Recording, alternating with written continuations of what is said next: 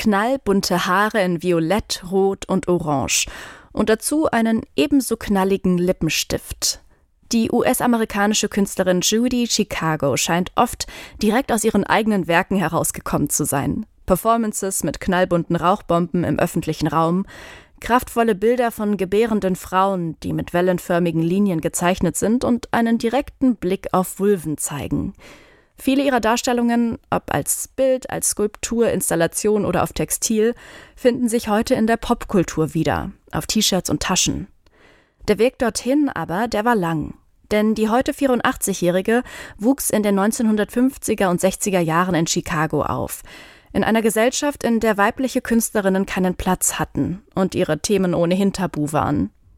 Heute ist Judy Chicago eine Ikone des Feminismus. Im Oktober ehrt das New Museum in New York die Künstlerin mit der Retrospektive Her Story. Es ist ein Rückblick auf sechs Jahrzehnte bewegter Künstlerinnengeschichte und zugleich auch eine Auseinandersetzung mit der Gegenwart.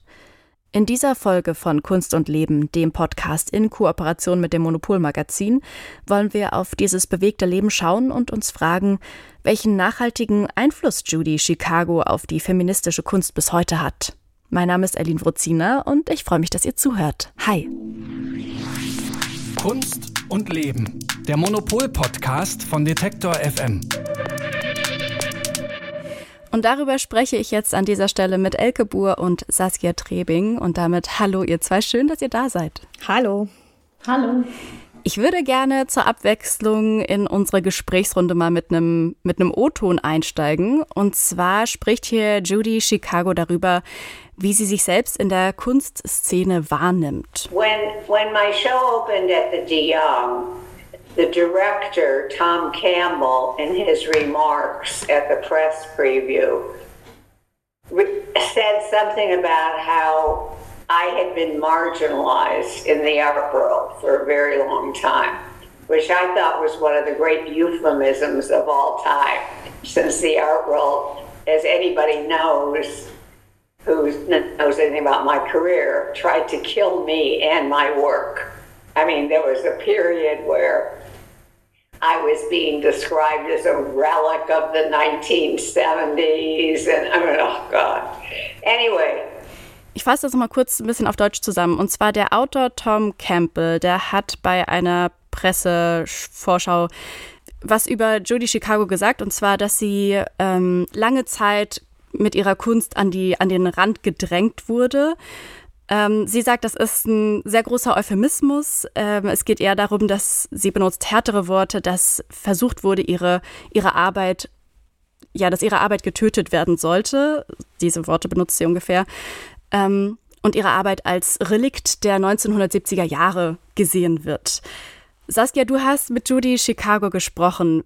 Wie, wie meint sie das und wie, wie war eure Begegnung? Also die Begegnung hat per Zoom stattgefunden. Sie lebt in New Mexico in der Wüste und hat mit ihrem jetzigen Ehemann Donald Woodland ein altes Hotel umgebaut. Also da wird sie wohl gewesen sein, so habe ich es verstanden. Ich ähm, habe leider keine Tour bekommen, aber ich glaube, das ist ein sehr interessanter Ort, weil das auch so ein Kulturzentrum ist, da so ziemlich im Nirgendwo. Ähm, die Wüste New Mexicos ist ja bekannt geworden durch äh, Georgia O'Keeffe, die da zum Beispiel gearbeitet hat und darauf bezieht sich auch so ein bisschen, dass diese Idee, äh, sich zurückzuziehen aus den Kunstmetropolen auch was sehr Produktives haben kann und das hat sie auch erzählt, dass es bei ihr mhm. so war.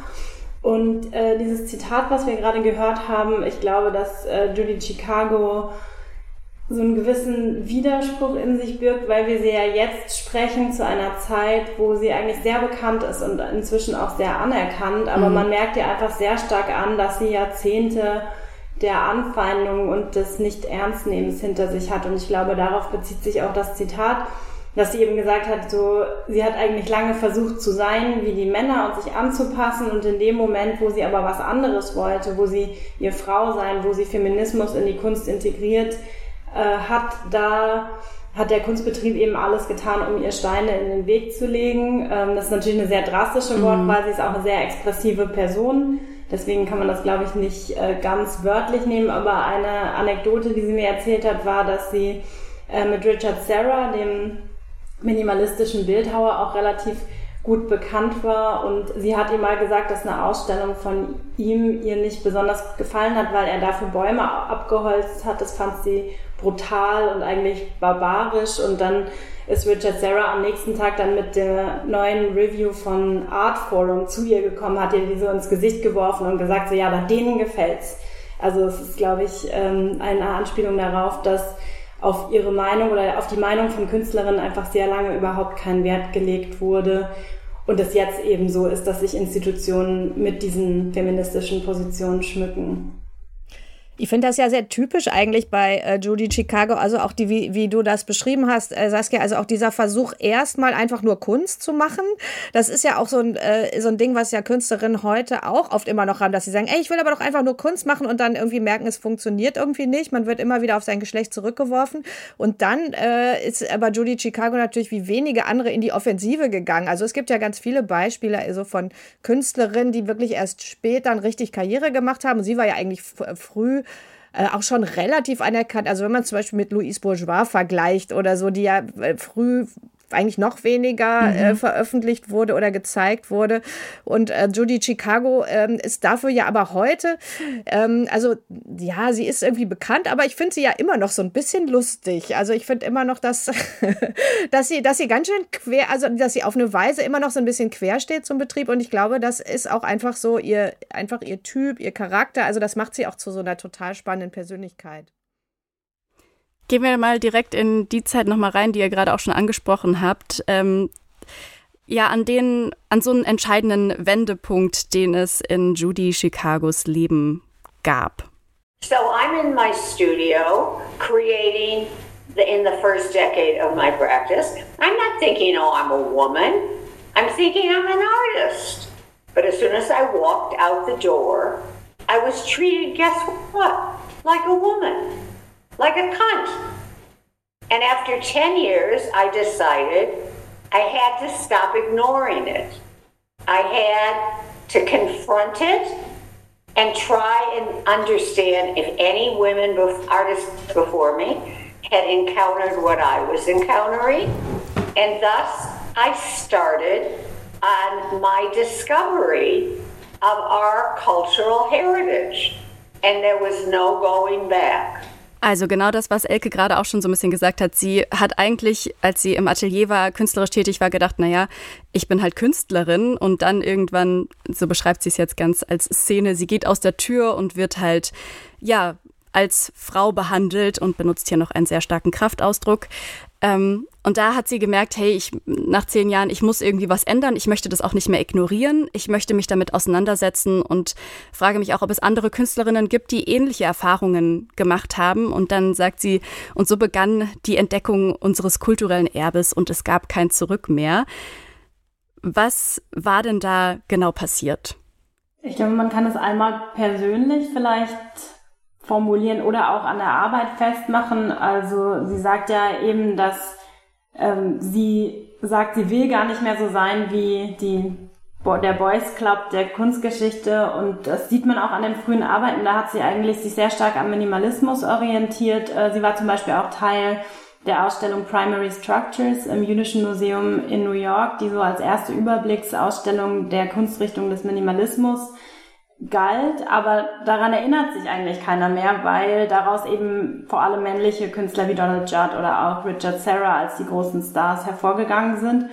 Und dann irgendwann hat sie eben aufgehört, diese Sachen zu machen, die mehr oder weniger im Trend waren oder anerkannt waren oder gerade eben von ihren männlichen Kollegen so protegiert wurden, sondern sie hat gesagt, sie will eine eigene Sprache finden und ähm, dann hat sie eben auch angefangen zu recherchieren, ähm, welche Vorbilder gibt es eigentlich für gleichzeitiges Kunstschaffen und aber auch nicht zu versuchen zu verstecken oder zu verleugnen, dass man eine weibliche Künstlerin ist. Und das ist eben so eine lebenslange Recherche, die bei Judy Chicago eben wichtig ist, dass sie immer versucht hat, wer war denn vorher da? Also sie sagt selber, dass sie mhm. ohne weibliche Vorbilder in der Kunstausbildung aufgewachsen ist. Es war ja natürlich schon ein Fortschritt, dass Frauen ähm, dann an die Kunstakademien konnten. Also sie hat ja auch studiert. Ja.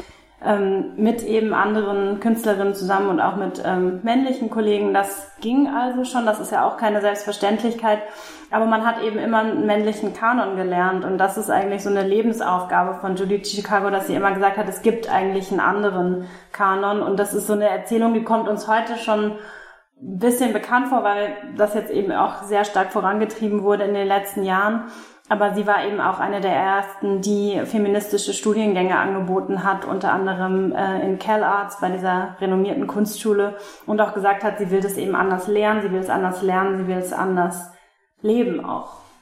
Why have there been no great women artists? fragte Linda Nochlin bereits in den 1970er Jahren in ihrem gleichnamigen Essay, der für viele KünstlerInnen inklusive Judy Chicago ja ein Ausgangspunkt, ein Anstoß und auch Inspiration für mehr Gleichberechtigung innerhalb der Kunstszene war, dafür zu kämpfen.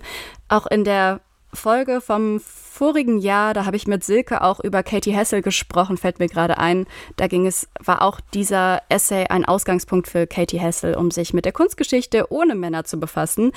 Welche Rolle spielt denn dieser, dieser Essay für die feministische Kunst? Es ist schon eine entscheidende, einfach eine entscheidende Frage, weil ähm, es wird ja oft, ähm, es ist ja oft so äh, gesagt, dass äh, oder gerade der männlich dominierte Kunstbetrieb hat halt früher immer gesagt, ja, ja, wir würden ja die Frauen zeigen, aber wo sind sie denn? Wo sind sie denn? Wir finden sie nicht. Mhm. Und dann, dass man einfach strukturell mal überlegt, äh, warum denn nicht? Und natürlich ist das in der Kunstgeschichte ja relativ leicht zu beantworten, wenn Frauen keinen, Zug keinen Zugang zu Kunstakademien haben, dann ist kein Wunder, ähm, dass es einfach zahlenmäßig wenig weniger äh, gibt. Und dann muss man aber gucken, okay, wie, äh, wie setzt sich das in der Gegenwart fort? Da gibt es halt ganz viele strukturelle Gründe für äh, äh, vom Kunstmarkt und wer, wer sammelt und wem wird welches, äh, welcher Wert hinzu äh, zuge, ähm, geeignet. Also das ist ähm, äh, halt total wichtig, dass man eben mal auf diese strukturellen Gründe guckt und nicht immer nur sagt, ah, das liegt halt an den Werken. Also ich glaube, das ist so diese entscheidende, äh, dieser entscheidende Perspektivwechsel. Ein Ergebnis dieser Auseinandersetzung ist eines der wohl wichtigsten Werke, die Installation The Dinner Party. The Dinner Party besteht aus einer Festtafel, an der für 39 bedeutende Frauen gedeckt ist. Ihr habt beide dieses Werk schon im Brooklyn Museum in New York sehen dürfen. Wie hat denn dieses, dieses Werk auf euch gewirkt und könnt ihr es noch mal ein bisschen näher für unsere HörerInnen beschreiben? Also ich habe es schon mehrfach angeguckt, eigentlich immer, wenn ich in New York war, weil es ein sehr eindrucksvolles Werk ist, auch ein sehr sakral inszeniertes. Also man kommt in so einen Raum, das ist so ein gedimmtes Licht, es gibt so einen weißen Marmorfußboden, wo dann auch noch Namen von historischen Persönlichkeiten ähm, alles Frauen, eingraviert ist und darauf steht so ein dreieckiger Tisch, wo eben diese Platz, Plätze gedeckt sind und es ist eigentlich wie so eine historisch extrem bedeutende Gästeliste. Also wen müsste man alles an den Tisch holen und es ist eigentlich eine sehr bildgewaltige Umsetzung von der feministischen Forderung, dass Frauen einen Platz am Tisch haben wollen. Also to have a seat at the table, das ist ja so ein geflügeltes Wort auch schon ähm, ja in der ja. frühen feministischen Geschichte. Und Judy Chicago hat das eben einfach umgesetzt und dafür ein Bild gefunden. Und es ist wirklich ein Tisch. Ähm, dann sitzt dann Georgia O'Keeffe neben Hildegard von Bingen, neben der äh, altägyptischen Herrscherin Hatshepsut. Und es sind, äh, jeder Platz hat so eine ganz eigene Ausgestaltung und selbst ähm, gemachte Keramikteller, die teilweise auch sehr bekannt geworden sind. Der von Georgia O'Keeffe sieht so sehr floral wie eine Vulva aus. Also es hat heute eigentlich auch so einen ganz zeitgenössischen ähm, Dreh, weil ja so dieses ähm, die Darstellung von äh, Genitalien zum Beispiel ja etwas ist, was äh, auch im Moment in so einem Popfeminismus sehr gut funktioniert. Also viele Sachen ja. wurden da einfach auch schon äh, vorweggenommen und es ist auch ein bisschen kitschig, muss man sagen. Also es ist wirklich kein Minimalismus, sondern so genau das Gegenteil. Es gibt auch noch Tapisserien und ich weiß nicht, wie es dir geht, Elke. Das ist so ein bisschen fast zu viel optisch, aber trotzdem ein Werk, was einen so beschäftigt. Es ist definitiv eine totale Hippie-Nummer, was, was Judy Chicago da macht. ähm, aber ich äh, vor, vor zehn Jahren kam mir das fast noch komischer vor als heute. Also das, das, äh, weil ich finde, dass die, diese Ästhetik, auch diese überbordende Ästhetik und diese vielen Muster und so und auch gerade diese, diese Vulva-Blüten, diese so Mandala-artig ineinander ge, äh, gefalteten, ähm, äh, ja, sehr, sehr, sehr erotischen äh, Zeichnungen, also beziehungsweise oder Keramiken, Bilder auf den Keramiken, ähm, das sieht man ja wirklich heute ganz, ganz oft. Und äh, ich finde, heute ist es irgendwie so, also wird das wirklich als Vorreiter, äh, als äh, auch als so eine Vorreiterin wieder total sichtbar und als eine Ästhetik, wo man sich auch, äh, wo man auch gut Anschluss finden kann. Also ich äh, wirklich, ich habe es, als ich das das erste Mal gesehen habe, dachte ich so, hä, was ist das? Aber ich finde, das ist gut. Ja, und das illustriert eigentlich perfekt das, was sie ja auch immer wollte, dass sie gesagt hat, sie will eigentlich nicht an, eine anerkannte Ästhetik. Und das ist ja dann auch wieder so ein Reflex, dass man sagt, so, oh, das ist irgendwie zu floral, das ist zu überbordend, dann äh, wertet man ja eigentlich auch so eine äh, Ästhetik ab. Oder dass man sagt, sowas wie Handarbeiten, es gibt auch so gewebte Teppiche und alles. Das sind so vermeintlich weibliche Techniken. Und wenn man da irgendwie so guckt, warum finden wir das eigentlich komisch, dann kommt man ja auch wieder dahin, so was hat man gelernt zu sehen und was hat man als qualitativ hochwertige mhm. Kunst äh, gesehen. Und das finde ich, muss man dann Judy Chicago auch schon relativ äh, hoch anrechnen, dass sie hat gesagt hat, das ist ihr dann egal. Und sie hat es dann einfach gemacht und hat auch gesagt, dass sie sehr viel privates Geld und sehr viele Nerven äh, gelassen hat, weil es am Anfang niemand zeigen wollte. Und heute steht es natürlich im Brooklyn Museum, hat ähm, eine permanente Präsenz dort und ist fast wie so ein ja, so ein Kapellenraum eigentlich des Feminismus und ab und zu muss man sich dann auch nochmal klar machen, dass das aber ja nicht von Anfang an so war, sondern dass eben genauso diese Vorbehalte damals sehr, sehr stark waren und ähm, man, finde ich, das nicht nur mit heutigem Auge angucken kann. Und trotzdem verstehe ich eben auch so ein bisschen diese, diese, diese Befremdlichkeit, die diese Installation auch hat.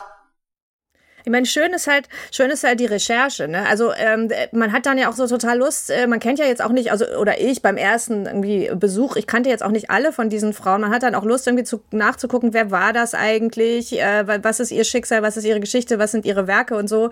Also das ist einfach, dass es einen so äh, so anstupst, äh, da in diese äh, in, in diese Geschichte so einzutauchen. Das ist natürlich auch ein total großes Verdienst, äh, richtig schön. Dann würde ich an dieser Stelle Judy Chicago noch mal selber sprechen lassen. Starting in 1968, when I started my study, my self guided study tour of women's history, that eventually produced the dinner party among one body of work, I discovered a whole alternative cultural paradigm to the patriarchal paradigm that is called art history. And what Massimiliano is doing is showing that alternative paradigm. And by doing that, people will begin to understand my work in a whole new way. One of the things that patriarchal art history has tried to do recently because of the pressure from women and artists of color is to add women and artists of color, non binary artists, around the periphery of this monolithic patriarchal art history, which has been passed off as universal. It's not. And it's not the only cultural or artistic paradigm that exists, but it has been erased, dismissed, marginalized like me. Der Massimiliano, den sie da erwähnt in dem Zitat, ist übrigens Massimiliano Gioni. Äh, das ist der Direktor des New Museum in New York, wo sie jetzt auch eine große Ausstellung hat im Oktober. Und ähm, dass sie das jetzt so nebenbei droppt, dass sie mit Massimiliano Gioni plant, ist natürlich auch so eine vielleicht späte Genugtuung, dass sie jetzt eben doch in die großen Häuser gekommen ist. Genau, sie hat in New York im New Museum eine Retrospektive, die heißt Her Story, die wohl größte Ausstellung ihrer ganzen Laufbahn bisher. Auf ganzen drei Etagen werden da Werke aus sechs Jahrzehnten gezeigt. Dabei sind die, wie Saskia schon angesprochen hat, die frühen minimalistischen Werke der 60er Jahre dabei, die feministischen Werke der 70er Jahre und auch narrative Werke. So etwa auch Teile aus ihrer Werkserie Holocaust Project, an dem sie 1985 bis 1993 gemeinsam mit ihrem Mann Donald Woodman gearbeitet hat. Was ist denn das für, für ein Projekt und wie haben Sie sich da mit dem, mit dem Holocaust auseinandergesetzt? Das war für mich auch eine Entdeckung, jetzt in der Recherche zu äh, dem Text, den ich auch zu Judy Chicago geschrieben habe, weil das ein Projekt ist, was man jetzt nicht so kennt. Ähm, und Julie Chicago heißt ja nicht Julie Chicago, das ist ein selbstgewählter Künstlername, ähm, den sie sich am Anfang ihrer Karriere gegeben hat. Äh, wegen ihres Chicagoer Akzents wurde sie wohl immer mit aufgezogen. Und äh, sie heißt gebürtig Judith Cohen und kommt aus einer ähm, sehr jüdisch geprägten Familie. Also ihr Vater kommt aus einer Familie von Rabbis und sie hat auch gesagt, dass sie relativ spät erst angefangen hat, äh, weil das in ihrer Kindheit nicht so eine große Rolle gespielt hat, sich mit so einer jüdischen Identität auch auseinanderzusetzen. Und ihr Mann, ihr dritter Mann, Donald Woodman, ähm, kommt eben auch aus einer jüdischen Familie und dann haben sie in den 80er Jahren zusammen angefangen, eine Reise zu machen durch Europa und verschiedene Schauplätze der Shoah äh, zu bereisen. Und daraus ist eben dieses Holocaust Project entstanden, was ein sehr eklektisches Projekt ist. Also man kann jetzt nicht sagen, es wird eine stringente historische Geschichte bebildert, sondern es geht eigentlich sehr stark um so Collagen, wo historisches Material mit äh, selbst aufgenommenen Fotos von diesen Schauplätzen, dann aber auch mit Malerei, mit Glaskunst, mit Tapisserien, so eine Geschichte, wo so das Böse auf so eine Hoffnung trifft. Und ich bin irgendwie auch immer noch total unsicher mit diesem Projekt, weil es sehr, teilweise sehr allgemein bleibt. Also es ist so ein bisschen so diese Universal Universalität des Bösen. Also es kommt dann auch noch die Mondlandung vor, es kommt ähm, die ähm, brutale Ausrottung der indigenen Bevölkerung äh, in den USA kommt vor, es kommt die Atombombe vor und dann eben auch der Holocaust, als seien das alles so so die Kulmination von menschlichem Bösen und ähm, die Figuren sind auch relativ abstrakt. Das ist teilweise sehr bunt und fast so ein bisschen so Wimmelbildartig und ähm, ich habe so ein bisschen das Gefühl, da müsste man sich länger mit beschäftigen, um wirklich zu verstehen, was sie da eigentlich wollten. Und es wurde auch noch nicht so oft gezeigt, ähm, so dass das jetzt im New Museum wahrscheinlich für viele aus dem Publikum auch eine Neuentdeckung ist. Und äh, Judy Chicago hat auch im Interview gesagt, dass sie sich wünschen würde, dass sich auch deutsche Institutionen damit beschäftigen. Ähm, mal gucken, ob das so kommt. Ich finde es eine relativ komplizierte Arbeit so in, in einer ersten Auseinandersetzung. Um ja diesem immer noch männlichen Betrieb, diesen oftmals doch noch männlich geprägten Ausstellungen so ein, so ein Gegenpol entgegenzusetzen, gibt es ja Schritte in Richtung feministischer Ausstellungen, Gruppenausstellungen von nicht männlich gelesenen Personen, zumal also viel weiblichen Künstlerinnen. Ist das so eine feministische Strategie, die es die sinnvoll ist in der Kunstwelt eurer Meinung nach? Damit hat es ja eigentlich angefangen mit so Gruppenausstellungen von Frauen. Also ganz berühmterweise Peggy Guggenheim zum Beispiel. Die hat Ausstellungen gemacht, wo sie gesagt hat, ich zeige jetzt einfach mal Künstlerin. Und das war halt irgendwie zu ihrer Zeit, also in den 1950er, 1960er Jahren, wurden halt kaum Künstlerinnen, auch zeitgenössische Künstlerinnen, nicht, wurden die nicht gezeigt. Und dann hat sie gesagt, ich mache das jetzt und ich packe die alle zusammen in eine Ausstellung. Und schon damals gab es auch Frauen, die gesagt haben, ich will nicht in eine Ausstellung nur mit Frauen, nur weil ich eine Frau bin. Das macht keinen Sinn. Ich möchte bitte, dass meine Kunst angeguckt wird. Und ähm, ich glaube, dieser, ähm, äh, dieser Zwiespalt ist immer noch da. Es hat seitdem ganz, ganz viele Ausstellungen gegeben, auch in den 70er Jahren in der Frauenbewegung. Äh, äh es gibt immer noch äh, Frauen, zum Beispiel äh, Frauenausstellungen über feministische Kunst und so weiter. Ähm, und ähm, ich finde das eigentlich, also ich zum Gucken finde ich es immer noch interessant, in dem also unter der Bedingung, dass es auch thematisch irgendwie zusammenhängt. Also wenn man sagt, okay, man zeigt jetzt, äh, man zeigt jetzt Künstlerinnen, die sich auch wirklich mit äh, dem Thema Körper, mit dem Thema Gender oder mit dem irgendwie feministischen Themen auseinandersetzen und man hat so eine Erzählung in der Ausstellung, dann macht das irgendwie Sinn. Wenn es einfach, wenn man sie einfach nur zusammenstellt, weil sie Frauen sind. Ich glaube, das macht, macht man heute auch eigentlich nicht mehr. Es sei denn, aus äh, wiederum, um die Frage zu stellen, macht das eigentlich Sinn? Und ich, äh, da Saskia, kannst du vielleicht was zu sagen, weil ähm, in dieser Judy Chicago Ausstellung macht der Massimiliano Joni ja jetzt eigentlich genau das. Also er bringt halt die weiblichen Vorbilder noch zusätzlich rein.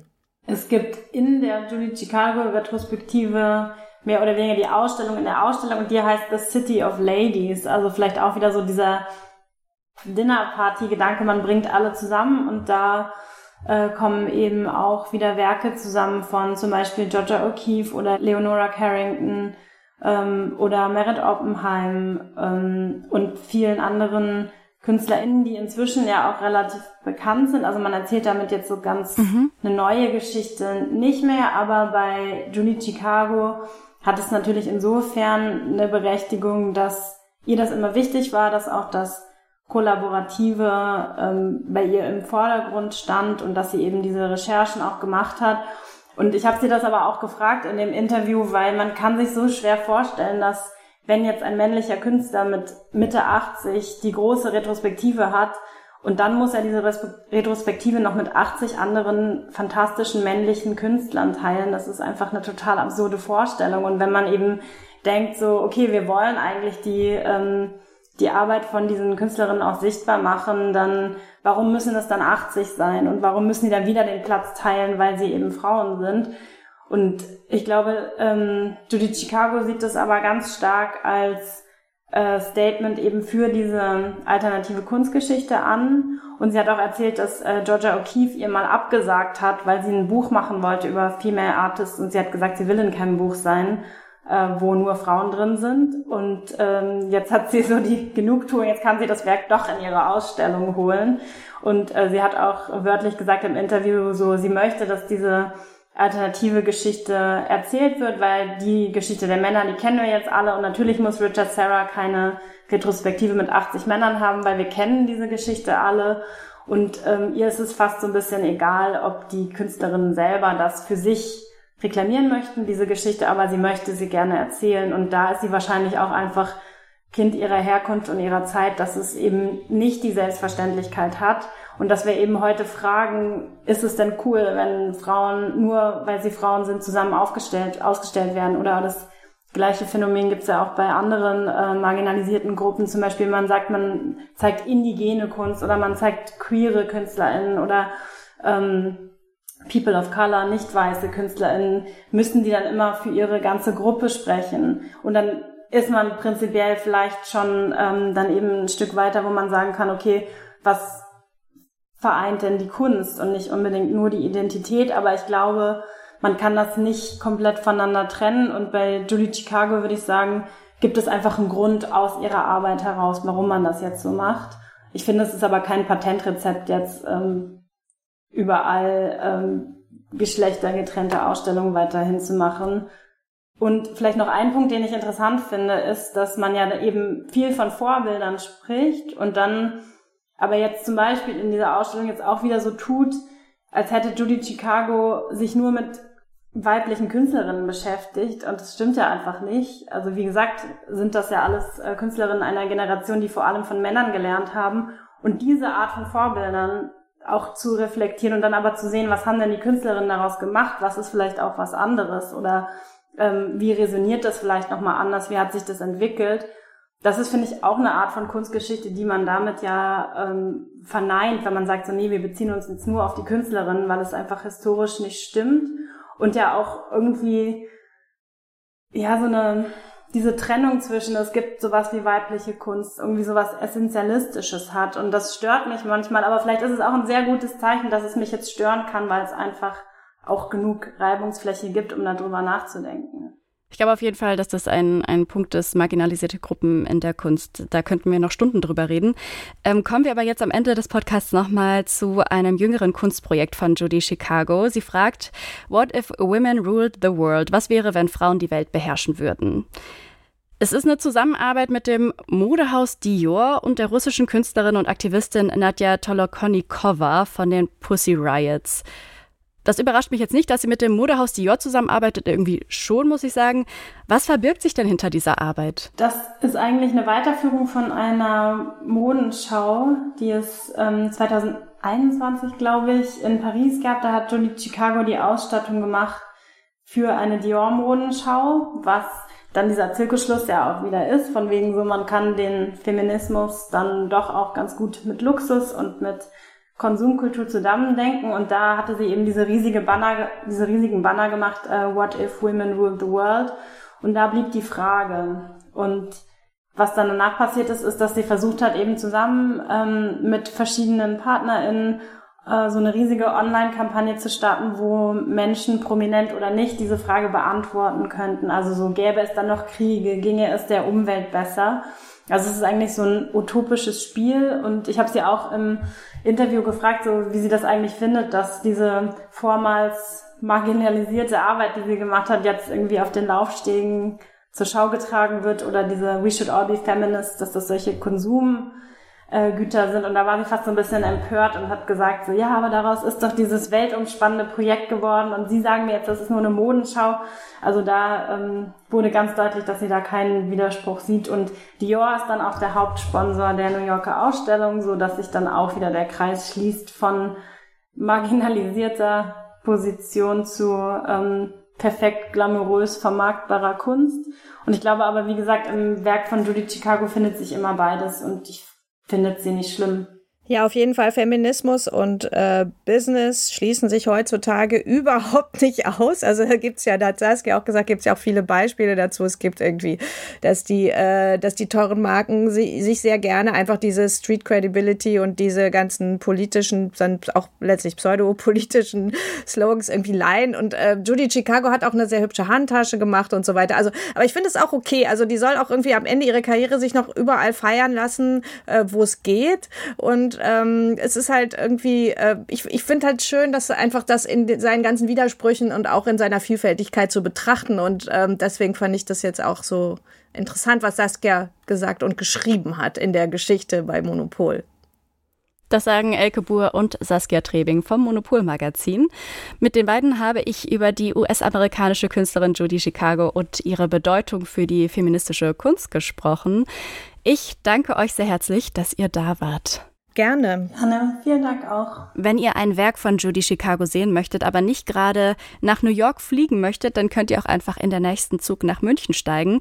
Denn dort zeigt das Haus der Kunst seit Anfang September Judy Chicagos Installation Feather Room von 1967 als Teil der Ausstellung in anderen Räumen Environments von Künstlerinnen 1956 bis 1976.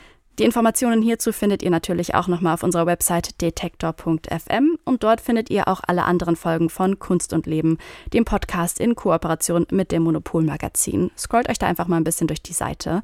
In der letzten Folge ging es zum Beispiel um den britischen Filmkünstler Isaac Julian, über den der Filmkritiker Daniel Kotenschulte sagt, er habe das Kino neu erfunden.